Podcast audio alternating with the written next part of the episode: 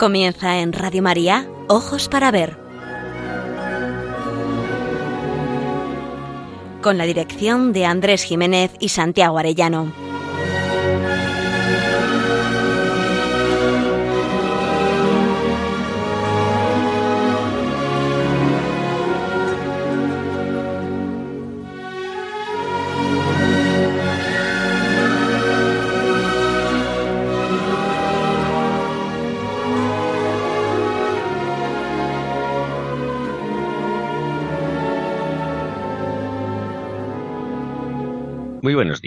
Saludamos una vez más a nuestros oyentes en esta edición de Ojos para Ver que emitimos desde Pamplona para Radio María cada primer y tercer martes de mes. Es un programa realizado por Santiago Arellano y Andrés Jiménez y cuenta con el control técnico extraordinario de nuestro querido amigo Miguel Ángel Irigaray. Nos dirigimos a todos ustedes con un deseo principal, como ya saben, aprender a mirar para aprender a vivir.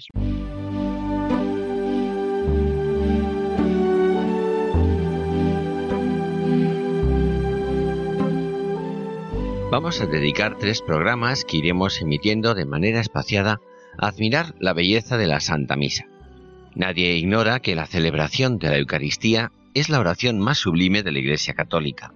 Pero nuestro propósito no es ofrecerles la sabiduría teológica que podemos y debemos estudiar de la mano de los grandes maestros de la fe, y que se encuentra, además de en obras especializadas, en la maravillosa síntesis del Catecismo de la Iglesia, tan sabiamente explicada en Radio María. Nosotros nos acercamos como simples fieles que participan en la celebración y se asombran ante el prodigio que cotidianamente se nos ofrece, sin duda alguna divina, divino. La misa es una epifanía de Dios, una manifestación perceptible de Dios en medio del desierto desolador que envuelve nuestra rutina cotidiana y la exigencia pertinaz de nuestros afanes. Es un oasis en medio del desierto materialista y mundano que nos asfixia. Se nos hace presente Dios mismo por la palabra. Nos unimos a Él en el banquete eucarístico del cuerpo y la sangre del Señor y restablecemos la antigua alianza rota y la renovamos mediante la conmemoración, real pero incruenta, de la muerte y resurrección de Jesucristo ofrecida al Padre en unión del Espíritu. Y ello se realiza para el perdón de los pecados y la salvación eterna, mediante el sacrificio del Cordero Pascual inmolado. La misa es la palpitación invisible de un Dios trinitario que, a través del Hijo, se reconcilia con la humanidad. Solo esta consideración debiera echarnos al suelo, hacernos postrar nuestras cabezas en tierra y proclamar ante su presencia soberana qué grande y qué bueno es nuestro Dios. Y no según las religiones antiguas, por terror y por miedo, sino por un Dios que es amor, y que por amor se ha encarnado en su Hijo Jesucristo nuestro Señor, y que en cada misa nos adelanta como en prendas un resquicio de la vida eterna. En la misa vamos los creyentes al encuentro real con Dios. Qué pobre visión si solo se queda en el cumplimiento del precepto dominical, o peor aún por simple costumbre. Nuestra asamblea, nuestra eclesía, no se cierra en el círculo formado por el sacerdote celebrante y el pueblo o comunidad en un encuentro de tejas abajo. La mirada de todos se eleva hacia lo alto, hacia el Dios del cielo que se manifiesta y que va a hacer su morada en la tierra en su Hijo, Jesucristo, sol naciente hacia el que todas las iglesias antiguas, hasta el siglo XVI, orientaban físicamente sus ábsides, como ahora hacia la cruz de Cristo muerto y resucitado. Esta es nuestra fe y esta es nuestra oración más perfecta. Recordemos la máxima que enseña que lo que la Iglesia reza es en lo que la Iglesia cree. Pero en ojos para ver programa centrado en exaltar la belleza, queremos detenernos en la forma del rito que guía nuestra celebración, para resaltar la fuerza con que expresa el misterio celebrado, su vigor expresivo, el acierto de un lenguaje verbal, gestual y melódico con que los hombres han pretendido dar a Dios un culto que le sea agradable y acorde con su misma esencia. Mantendremos el esquema de nuestro programa y dada su extensión le dedicaremos tres sesiones. La de hoy, dedicada a la liturgia de la palabra, la segunda al sacrificio y la tercera al banquete, las tres partes centrales que configuran la celebración de la Santa Misa.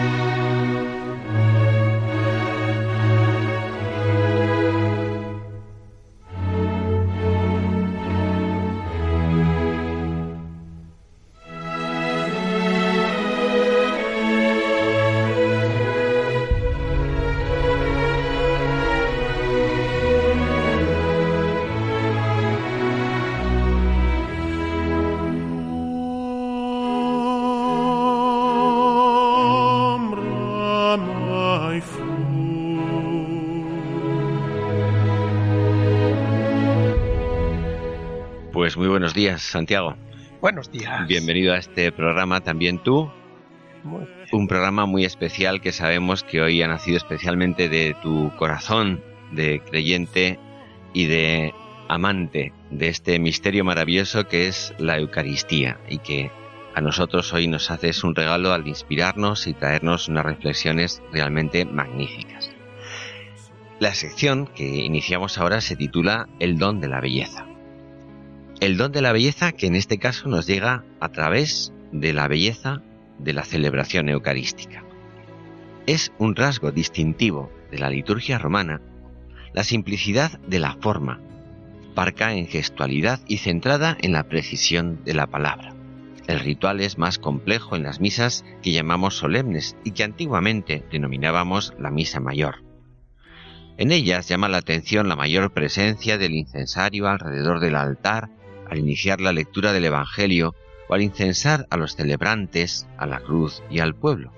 Pero en nuestras misas diarias, incluso en las dominicales, frente a la exuberancia oriental podríamos decir, predomina la parquedad o si prefieren la sobriedad. El protagonismo se lo lleva la palabra, el contenido de los textos que orman la celebración.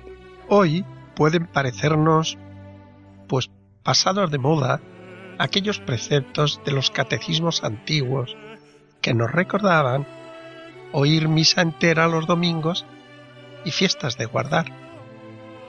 Así, a mí siempre me ha parecido un mandato muy oportuno y muy realista. Está claro que al celebrar el rito del bautismo queremos ser testigos y alzamos de puntillas, nos alzamos para ver lo más que podemos. Ocurre lo mismo en las bodas, hay que ver lo de los anillos, arras y demás componentes. En una misa ordinaria, si no escuchas, si no oyes, te pierdes lo mejor. Es mortal la rutina y la costumbre. Por ello, reivindico el mandato eclesiástico antiguo de oír misa entera siempre que vayamos a misa. Sí, sí, oír misa entera.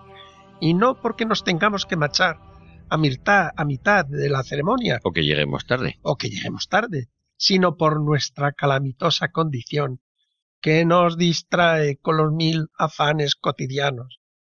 No nos distraen los niños, sino las mariposas de nuestra fantasía. Escucharla para entenderla y así poder admirarla. Pues la misa romana efectivamente es un prodigio de la palabra un prodigio de claridad el texto ordinario, que con nitidez rotunda proclama en cada momento la parte del misterio que vamos a celebrar, pero al mismo tiempo tiene en cuenta la totalidad como si se tratara de una sinfonía. Todas las artes se han acercado a la celebración eucarística para captar su misterio y su belleza. La arquitectura misma busca crear espacios dignos del Dios que nos va a visitar. Nuestros templos son la casa de Dios. ¿Qué son las grandes catedrales góticas o las solemnes iglesias barrocas, sino espacios adecuados que desde nuestra condición de hombres nos parecen dignos de acoger a la divinidad? que es, por ejemplo, la Sagrada Familia de Gaudí, sino el espacio, un espacio maravilloso que hace visible la invisibilidad de Dios. ¿Qué diremos de la pintura o de las imágenes cristianas, legítimas y posibles desde la encarnación del Verbo, frente a lo que pretendían aquellos iconoclastas? Todas las grandes obras de arte son una epifanía en la que Dios aparece y resplandece. Recordemos el acertado juicio sobre la experiencia de las artes que nos dijo nuestro admirado Benedicto XVI. Acabábamos de escuchar el órgano en todo su esplendor. Yo creo que la música que nació en la Iglesia sirve para hacer audible y perceptible la verdad de nuestra fe, desde el canto gregoriano hasta la música de las catedrales con Palestrina y su época, Bach, Mozart, Bruckner y otros muchos, al escuchar todas estas obras, las pasiones de Bach, su misa en si bemol y las grandes composiciones espirituales de la polifonía del siglo XVI, de la escuela vienesa, de toda la música, incluso de compositores menos famosos, inmediatamente sentimos, es verdad, donde nacen obras de este tipo, está la verdad sin una intuición que descubre el verdadero centro creador del mundo, no pueden hacer esta belleza. Qué maravilla de texto, qué penetración, Benedicto XVI, hablando nada menos que de este misterio de la belleza que encontramos en el corazón de la Iglesia. Una Iglesia que siempre propició la presencia de las artes en la liturgia como lenguajes concordantes con el misterio celebrado. La música es la reina de las artes, sin embargo, su belleza debe estar al servicio del misterio. Nunca debe convertirse en un espectáculo que distrae del fin de la celebración o que incluso lo sustituye, como quizás llegó a pasar al final en el barroco.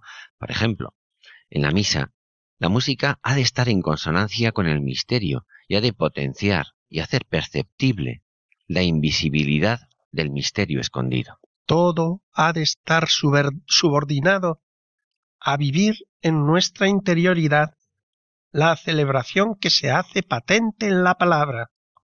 El canto gregoriano o la polifonía que acompaña al Kyrie o al himno de gloria, por ejemplo, nos hacen vibrar ante la súplica del perdón o el canto de alabanza al Dios unitrino. La melodía entre la consonancia con la palabra y alcanza la cumbre de la expresión pero no perdamos la perspectiva. Lo sublime está en la súplica del perdón y en el himno de alabanza. Las, las artes, perdón, hacen resonar la belleza que encierra la palabra.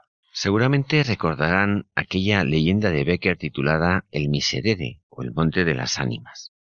En esta narración se expresa la relación de dependencia que el arte ha de mantener respecto a la palabra un misterioso músico, llega al monasterio de Fitero en Navarra como pecador arrepentido. Recorre el mundo buscando inspiración para componer una pieza que exprese, como nunca se ha oído en la tierra, el sentimiento de dolor por haber ofendido, hasta con crímenes, a nuestro Dios. La letra ya la ha encontrado. El Salmo 50, Miserere, expresa en palabras el dolor y el arrepentimiento del que ha ofendido al Señor como ningún otro poema de todos los tiempos. Pero él quiere encontrar la melodía que diga lo mismo y con la misma sublimidad, solo con los sonidos musicales. En la leyenda romántica, el músico encontrará la respuesta en el prodigio de que, según se cuenta, en la noche del Día de las Ánimas, unos monjes que fueron asesinados, sin tiempo para un arrepentimiento pleno, tienen el privilegio de regresar a la tierra por el tiempo que dura el canto de un miserere celestial. Es una lástima que después de encontrar lo que buscaba, el músico murió sin tiempo para dejarnos copia de la melodía celestial. Pero al fin, al fin, no es tan importante la música encontrada, cuanto la lección universal de que el arte ha de estar subordinada a una idea en nuestro tema, la música ha de expresar lo que la palabra nos transmite en cada celebración. Cuando esto sucede, la elevación interior y el gozo es tan grande que no me extraña que el músico alemán perdiera la vida. Es que te puedes morir. ¿Qué diría el castizo?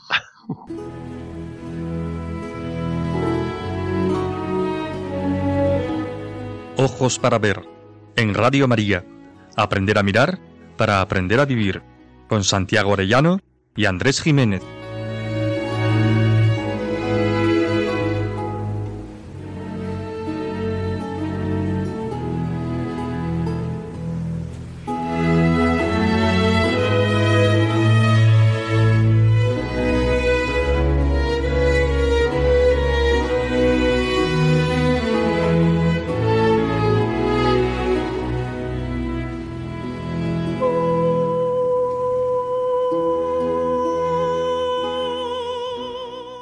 Sección El don de la belleza, le sigue ahora la sección Aprender a mirar. Esa es nuestra actitud.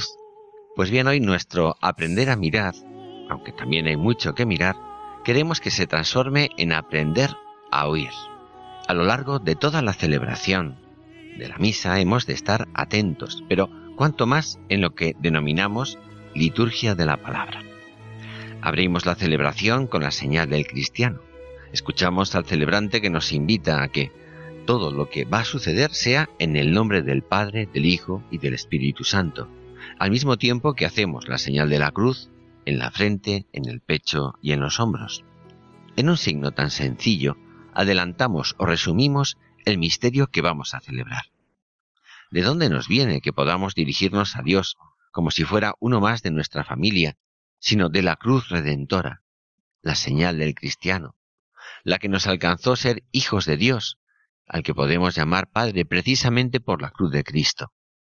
Por la Santa Cruz de Cristo podemos ofrecernos al Padre, al Hijo y al Espíritu Santo, siempre y en todo lugar, y por ella podemos celebrar estos sagrados misterios. Siempre me ha sorprendido que antes de meternos en harina, si me permitís la expresión, la liturgia romana lo primero que hace es recordarnos la necesidad del perdón antes de reconozcamos nuestros pecados.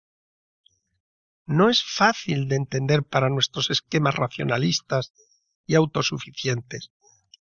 ¿No hubiera sido más lógico que se comenzara por una diatriba que encendiese en remordimientos nuestra condición pecadora?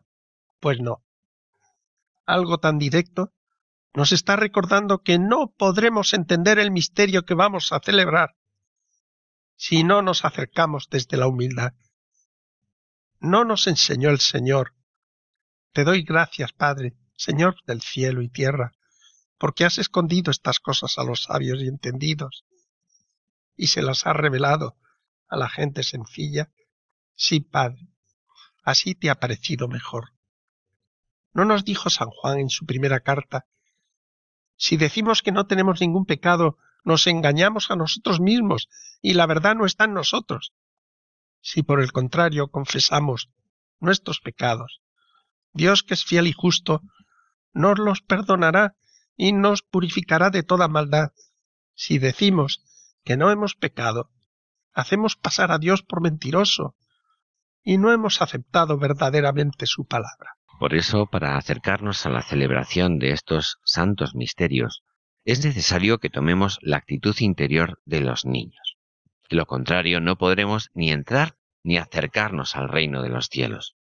Y para que no pase inadvertido, la liturgia entre diversas fórmulas nos ofrece la posibilidad de repetir dos veces consecutivas la súplica del perdón, en el yo pecador y en el kiri, sentimiento que se sublima cuando junto a la palabra resuena la melodía del kirie en gregoriano, o escuchamos, tal vez, el kirie de Palestrina.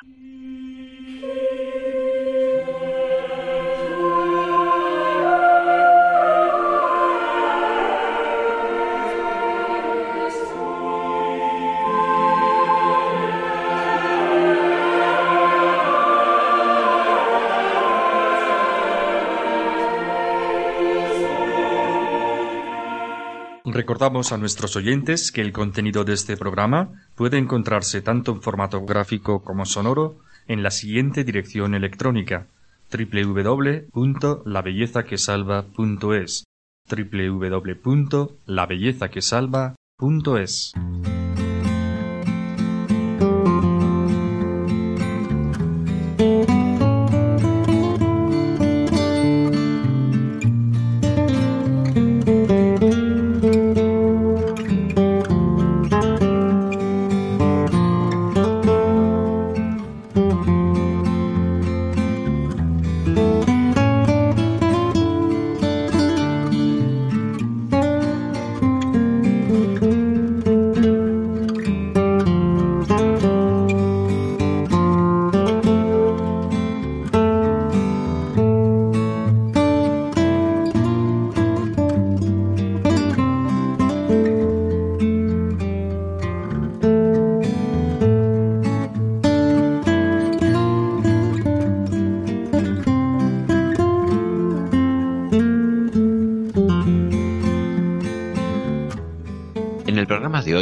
estamos acercando con sencillez y asombro a la belleza de la celebración de la misa, y en concreto a la celebración de la palabra. No vamos a detenernos ni en la antífona de entrada ni en la oración colecta, a pesar de que señalan desde el principio el objetivo e intención específica de la celebración. Durante la semana, las misas ordinarias nos recuerdan los frutos de la redención en los santos o en las celebraciones votivas a la Santísima Virgen o en las fiestas conmemorativas de una efeméride eclesial. Pero ahora nos vamos a centrar en la misa del domingo, centrada a su vez en la muerte y la resurrección del Señor. Entremos directamente en las lecturas. Sin duda, la parte central de la liturgia de la palabra. Estamos ante el misterio de la revelación. Primero, por medio de fragmentos del Antiguo Testamento, o de los escritos de los apóstoles, cartas, hechos de los apóstoles y Apocalipsis, los salmos, en segundo lugar, y en tercer lugar, la lectura de los evangelios. Distingue nuestra liturgia las dos etapas de la revelación. Primero Dios habló al mundo por los profetas, después lo hizo por medio de su Hijo, en quien se recapitula toda la revelación. En la primera lectura se nos advierte que es palabra de Dios y contestamos, Te alabamos, Señor. Intervenimos en el Salmo repitiendo la antífona o estribillo y en ambas lecturas permanecemos sentados. En la actitud, en la tercera, nos ponemos en pie. Nuestra actitud cambia como signo externo porque vamos a escuchar directamente las palabras de Jesús. Por una parte, reverencia y signo de escucha activa. No sólo de aprendizaje, sino de estar dispuestos para actuar. El lector pronuncia palabra del Señor y el pueblo responde Gloria a ti, Señor Jesús. No se puede decir sin más que la Iglesia Católica ha descuidado la lectura de la Biblia, el Antiguo y el Nuevo Testamento. A lo largo del año litúrgico se da lectura a los textos más significativos del Antiguo Testamento. Se leen todos los salmos, y durante los tres siglos en que se organiza el Nuevo Testamento, se leen íntegramente los cuatro Evangelios. Quizás, más que leer o no leer, nuestro problema sea la escasa atención y menor retención de lo escuchado. Qué importante es ir a misa, habiendo leído al menos el Evangelio del día. Adquiramos el hábito de leer previamente las lecturas del día. Existen hoy, al alcance de la mayoría, modos para hacerlo sin demasiado esfuerzo. A mí, personalmente, me ha hecho un bien enorme la lectura del Magnífica, no sólo para entrar en la costumbre del rezo de las horas, sino para seguir la misa con atención y devoción. En la asamblea en la que estamos reunidos en su nombre, Jesús está presente. El que es la palabra encarnada se convierte en palabra viva, tan real como luego se hará presente en el pan y en el vino. También la palabra es misterio de nuestra fe. Y estamos en la sección Rincón de la Pintura. Santiago, ¿qué nos tienes preparado precisamente para este momento? Pues os me acordé, me pareció que era como muy oportuno una tablilla pequeñita que pintó el pintor Juan de Flandes, pintor extraordinario de la corte de Isabel la Católica, donde enseguida uno se da cuenta de que el renacimiento está presente en su colorido, en su fidelidad, en su exaltación del dibujo, pero sobre todo en la mirada de fidelidad a la fe católica. Este pequeño cuadro lleva por título La multiplicación de los panes y los peces. Se pintó entre 1496 y 1504. Es un óleo sobre tabla de 21 centímetros de alto por 16 de ancho y se encuentra dentro del patrimonio del Palacio Real de Madrid. Forma parte del llamado Políptico de Isabel la Católica, un conjunto extraordinario de tablas con bellísimas escenas tipo miniatura de la vida y pasión de Cristo. Su reducido tamaño permitió que pudieran acompañar a la reina en sus viajes. Por eso se encontraban en Medina del Campo cuando murió en 1504. Componían la colección 47 miniaturas, de las que por desgracia solo 27 han llegado a nosotros. Os hemos seleccionado esta en concreto porque es una obra tan pequeña en ella, tan pequeña, está maravillosamente representado el misterio de Cristo en el, en el momento de la liturgia de la palabra. Dos signos nos indican que no estamos en la evocación de un milagro de Cristo en el pasado, sino en el milagro de los panes y de los peces, que también se repite en el tiempo presente.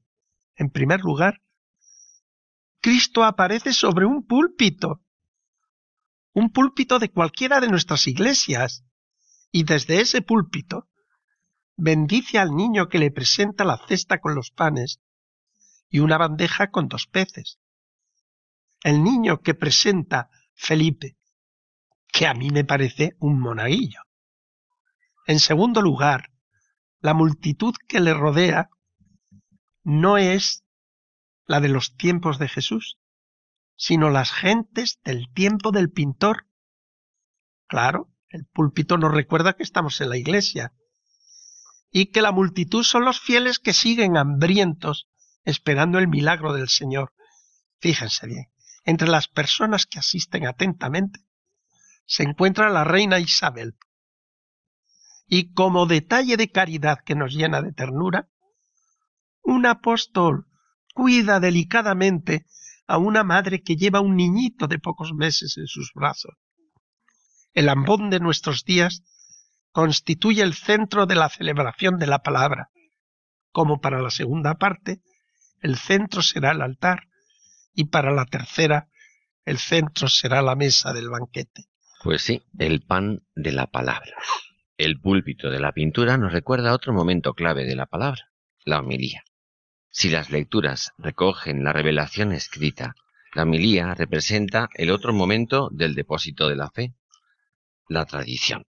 La homilía no es el tiempo de un orador, sino del representante de la Iglesia que enseña a interpretar lo leído conforme a la doctrina de los santos padres, el magisterio de la Iglesia y la actualidad de la vida, escritos o milagros de los santos. Quiero terminar esta sección con un dibujo a modo de viñeta que expresa la fecundidad de la palabra del Señor cuando es acogida en su interior por los oyentes.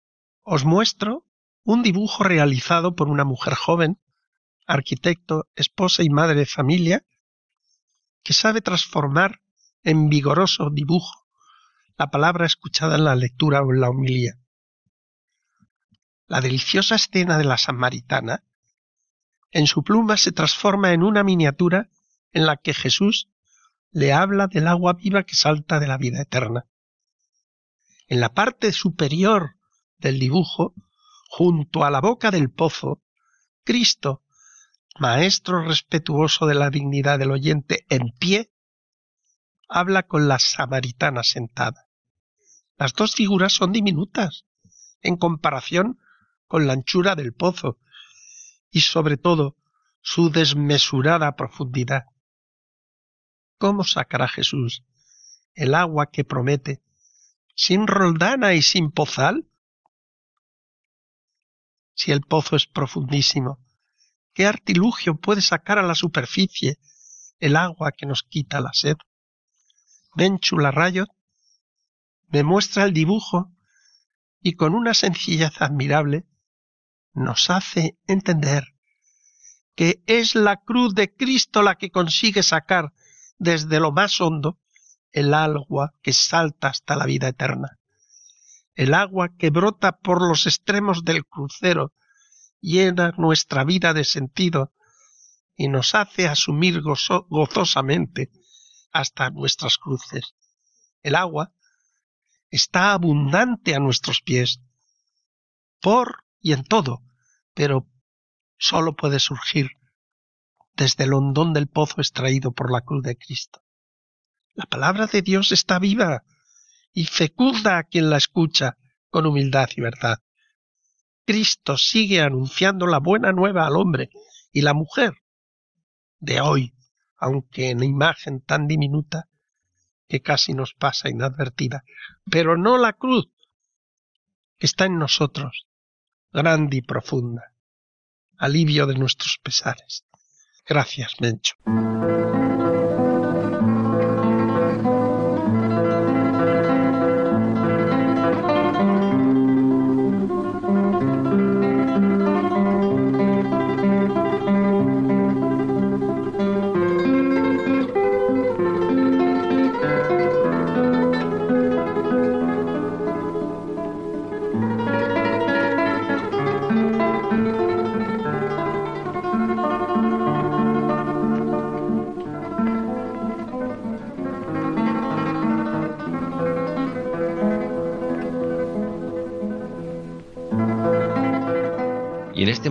Para la poesía no os vamos a traer ningún poema de autores conocidos por excepcionales que puedan parecernos. El propio texto de la liturgia nos ofrece uno de los poemas más sublimes, un himno de adoración y alabanza antiquísimo, presente ya en los primeros siglos de la Iglesia y que arranca con las palabras que cantaron los ángeles en la Nochebuena. Gloria in excelsis Deo. Su historia es muy larga en relación con las variantes textuales y su introducción en el ordo de la misa. El primer papa que introduce este himno en la liturgia fue el Papa Telesforo, hacia el año, hacia el año 128-139, quien la incluye en el ordinario de la misa de Navidad, y luego Símaco, que hacia el siglo V, que lo generalizó para todas las celebraciones dominicales, al inicio, su rezo estaba reservado solo a los sacerdotes en la Pascua, pero a fines del siglo XI, los celebrantes comenzaron a obtener los permisos para cantar el Gloria en todas sus celebraciones festivas, menos en el Adviento, hasta la misa de Navidad. Es un himno pletórico y exultante, simplificado si lo comparamos con las celebraciones ortodoxas o con las glosas y variaciones que se introducían con cierta libertad durante la Edad Media, ya desde el siglo XI. Además de los salmos de alabanza, dos himnos acompañan la historia de la Iglesia, el Te Deum Laudamus y el Gloria. Primero suele ser entonado en momentos de celebración. El himno continúa siendo regularmente utilizado por la Iglesia Católica en el oficio de las lecturas encuadrado en la liturgia de las horas.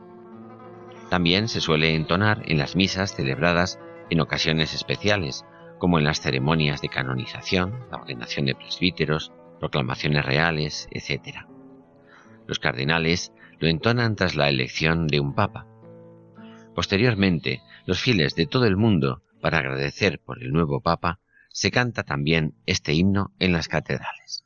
El segundo, el Gloria, protagoniza la alabanza como una explosión de sentimientos en la liturgia de la palabra. Es una alabanza trinitaria que proclama el creyente exultante de gozo. Por eso le desbordan las palabras que brotan incontinentes de su boca.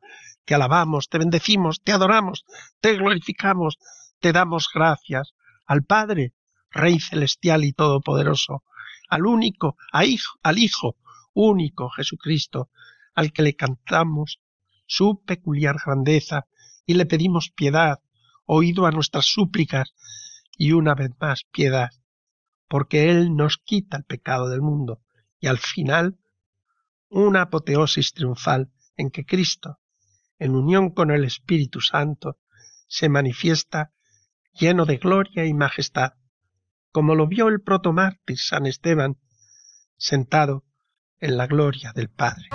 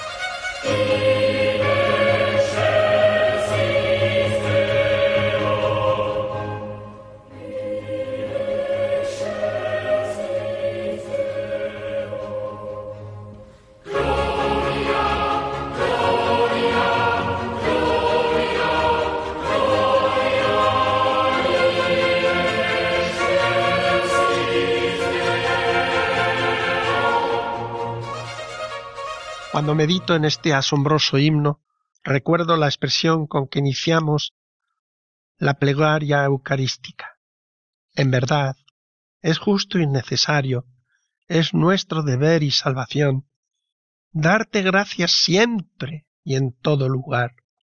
Efectivamente, este himno expresa lo que en deber de justicia, mediante la virtud de la piedad, debiéramos proclamar en todo lugar, no sólo en la iglesia, sino en el monte, en los caminos, en la cocina, al amanecer y al atardecer, porque es de justicia, por eso es nuestro deber, pero es además necesario para nuestra salvación. El Gloria es un himno que desde la fe ha de proclamar en creyente en todo tiempo y lugar. Y si me doy hasta un poquito de audacia, os diría que sería el himno de toda persona de buena voluntad. Así comienza el himno, Gloria a Dios en el cielo y paz para los hombres de buena voluntad. Pero además, teniendo en cuenta la totalidad del texto de la misa, se nos convierte en contrapunto significativo, pues aquí alabamos directa y personalmente a Dios. Permitidnos que lo digamos así. Para entonar el Gloria no necesitaríamos estar en el templo, sin duda supone una explosión de entusiasmo al Dios que nos va a hablar en la liturgia de la palabra. Pero el todavía más, lo sublime de la celebración eucarística, es el sacrificio que ofrecemos al Padre en unión con el Espíritu Santo, no en palabras y deseos, sino en obras. El Cordero Pascual inmolado se lo ofrecemos al Padre en Cristo agarrados todos nosotros fuertemente a su ofrenda pascual. Es asombroso. Para celebrar la Eucaristía necesitamos el templo y el altar. Es la oración sublime de la Iglesia, además de alabarle en todo tiempo y lugar.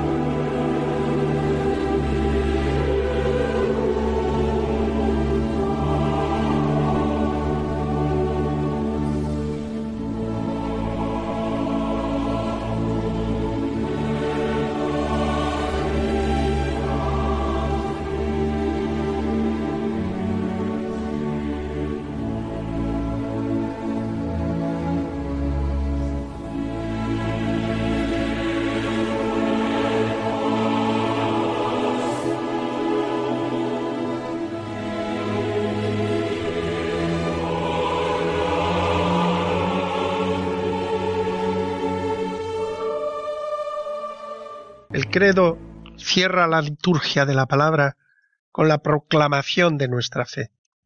No es un himno, sino una confesión pública del contenido total de lo que creemos. Es una oración en la que expresamos todo lo que como don hemos recibido de lo alto. En tiempos de zodofra o penuria o penumbra es una manera oportuna de confirmarnos todos los presentes en la fe de la Iglesia, proclamada ante la Asamblea, pero recitada en presencia de Dios. No digo que es un juramento, pero sí una proclamación solemne, que no pronunciamos a humo de pajas, ni como quien oye llover. Ahí están todos los misterios de nuestra fe, todos, incluidos los que asaltan desde el asedio del mundo nuestras zozobras y vacilaciones. Por eso es tan importante pronunciarlo consciente y libremente como antídoto contra las asechanzas del maligno. Por ejemplo, los católicos creemos en la vida eterna y muchas personas todavía en nuestro entorno tienen una idea, aunque borrosa, de la vida más allá de la muerte pero es difícil encontrar personas que crean en la resurrección de la carne, en que un día los cuerpos que enterramos en debilidad volverán a surgir de las tumbas a la vida nueva que nos prometió Jesucristo. Y no lo sabemos por argumentos racionales, sino porque creemos en las promesas de Jesucristo, el Verbo de Dios. Cada época ha planteado sus dudas, y a cada época ha respondido con firmeza la Iglesia, repitiendo el depósito de la fe recibido por medio de los apóstoles. El credo es profesión de la fe de la Iglesia, el símbolo o profesión de fe dentro de la misa tiende a que el pueblo dé su asentimiento y su respuesta a la palabra de Dios, la que hemos oído en las lecturas y en la humilía, y traiga a su memoria, antes de empezar la celebración eucarística, la norma de su fe, credo y plegaria eucarística de la misa mantienen una estrecha relación. Ambos exponen los hechos principales de la historia de salvación. El credo en forma histórica y la plegaria eucarística en forma de acción de gracias.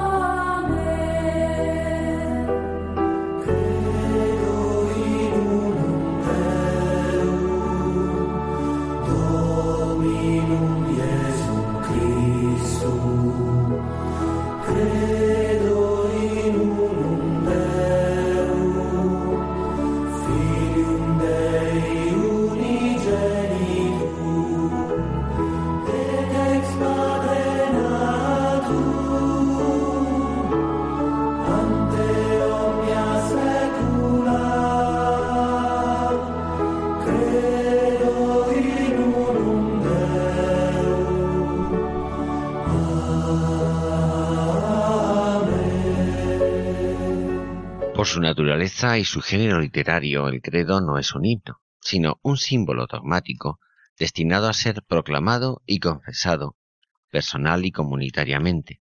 La costumbre de ser cantado responde a la idea de solemnizar las formulaciones de la fe.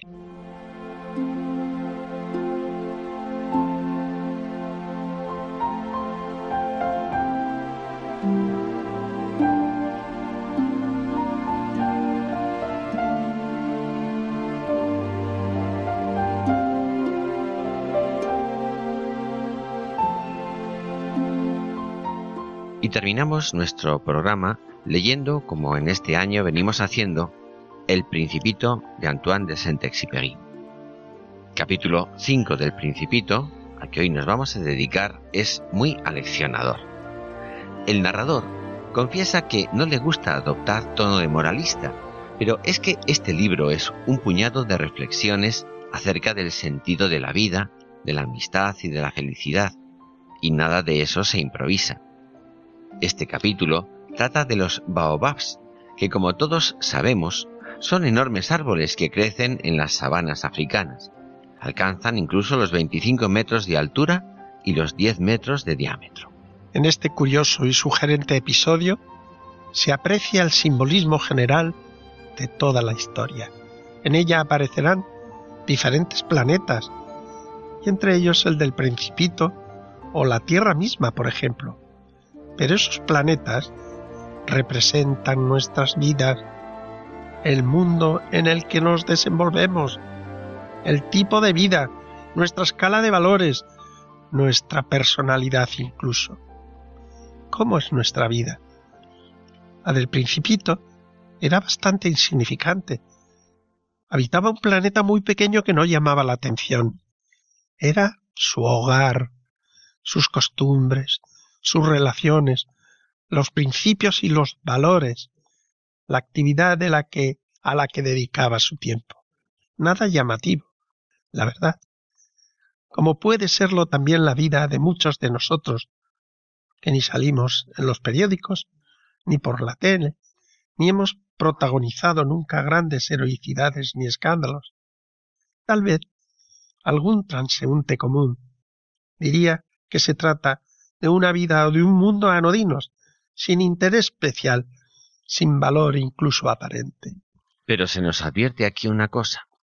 Pequeña o grande, llamativa o no, nuestra vida puede ser escenario y campo de cultivo de acciones buenas o malas, de valores o vicios. Y estas virtudes o hábitos torcidos pueden embellecer nuestra vida en el primer caso o, en el segundo, asfixiarla o esclavizarla hasta hacerla saltar por los aires. Y esto es lo que representan aquí los baobabs.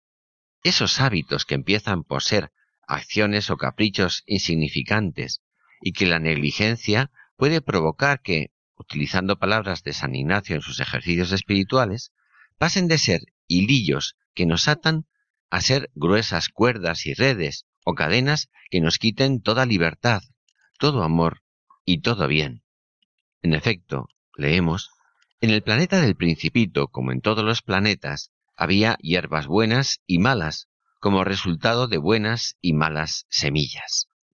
Semillas invisibles, pero que al hacer aparición deben ser examinadas con atención, por si se trata de rosales o de baobabs, por ejemplo, es decir, de acciones, inclinaciones y hábitos buenos o malos.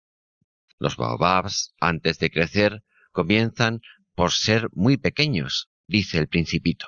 Y si un baobab no se arranca a tiempo, ya no es posible desembarazarse de él. Invade todo el planeta, lo perfora con sus raíces, y si el planeta es demasiado pequeño y los baobabs demasiado numerosos, los hacen estallar.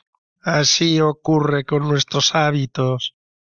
Si son buenos, los llamamos virtudes, disposiciones estables que orientan nuestra vida al bien y la llenan de belleza auténtica, pero si son malos hábitos, se convierten en vicios que nos van anulando y quitando la libertad y llenan la vida de oscuridad y de amargura, de infelicidad. Por eso el narrador nos dice que el peligro de los baobabs es poco conocido, lo cual hace que los riesgos sean aún mayores y más importantes. Y por eso también nos confiesa. Ha procurado ilustrar su historia con uno de esos dibujos más grandiosos, impulsado por la urgencia y la gravedad del asunto. ¿Cómo se evita que los vicios arraiguen en nuestra vida? se pregunta. Y contesta con palabras del principito. Es cuestión de disciplina. Hay que dedicarse regularmente cada día a arrancar los baobabs en cuanto se los distingue de los rosales, a los que se parecen mucho cuando son muy jóvenes. Es una rutina fácil, pero que requiere insistencia y sobre todo vencer la pereza. Pero hay también otro dato muy importante. Resulta, se nos dice en este capítulo, que los corderos comen arbustos y por lo tanto también se pueden comer las malas hierbas de baobab cuando son pequeñas. Es decir, nuestros amigos, pues el cordero aquí simboliza la amistad del aviador hacia el principito, son una inestimable ayuda para sacar de nosotros nuestro mejor yo y para apoyarnos en la lucha contra nuestros fallos y defectos de carácter. Además, se da el caso de que nosotros tenemos también un amigo que no falla, al que podemos acudir en los sacramentos y en la oración para ir venciendo nuestros vicios y miserias personales. No estamos solos en nuestra pequeña vida, pero hemos de estar dispuestos a dejarnos ayudar cada día en nuestra lucha por hacerla más hermosa y contribuir a la belleza de este mundo, cuyo cuidado se nos ha encomendado como vocación original. Y un día me aconsejó que me dedicara a realizar un hermoso dibujo que hiciera comprender a los niños de la Tierra estas ideas. Si alguna vez viajan, me decía, esto podrá servirles mucho. A veces no hay inconveniente en dejar para más tarde el trabajo que se ha de hacer. Pero tratándose de baobabs, el retraso es siempre una catástrofe. Yo he conocido un planeta habitado por un perezoso que descuidó tres arbustos. Siguiendo las indicaciones del principito, dibujé dicho planeta. Aunque no me gusta el papel de moralista, el peligro de los baobabs es tan desconocido y los peligros que puede correr quien llegue a perderse en un asteroide son tan grandes que no vacilo en hacer una excepción y exclamar Niños, atención a los baobabs. Y sólo con el fin de advertir a mis amigos de estos peligros a que se exponen desde hace ya tiempo sin saberlo, es por lo que trabajé y puse tanto empeño en realizar este dibujo. La lección que con él podía dar valía la pena. Es muy posible que alguien me pregunte por qué no hay en este libro otros dibujos tan grandiosos como el dibujo de los baobabs. La respuesta es muy sencilla. He tratado de hacerlos, pero no lo he logrado. Cuando dibujé los baobabs, estaba animado por un sentimiento de urgencia.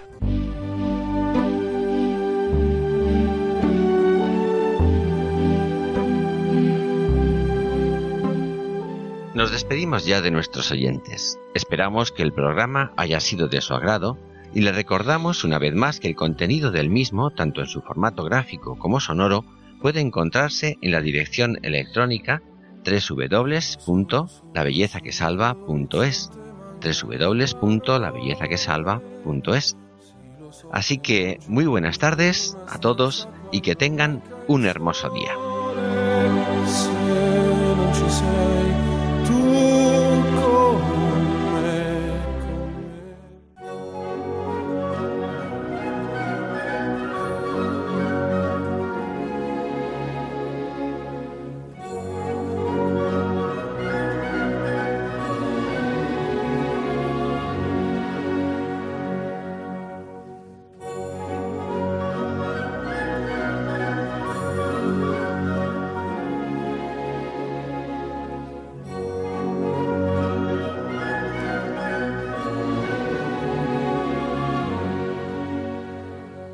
Finaliza en Radio María, Ojos para Ver. Un programa dirigido por Andrés Jiménez y Santiago Arellano.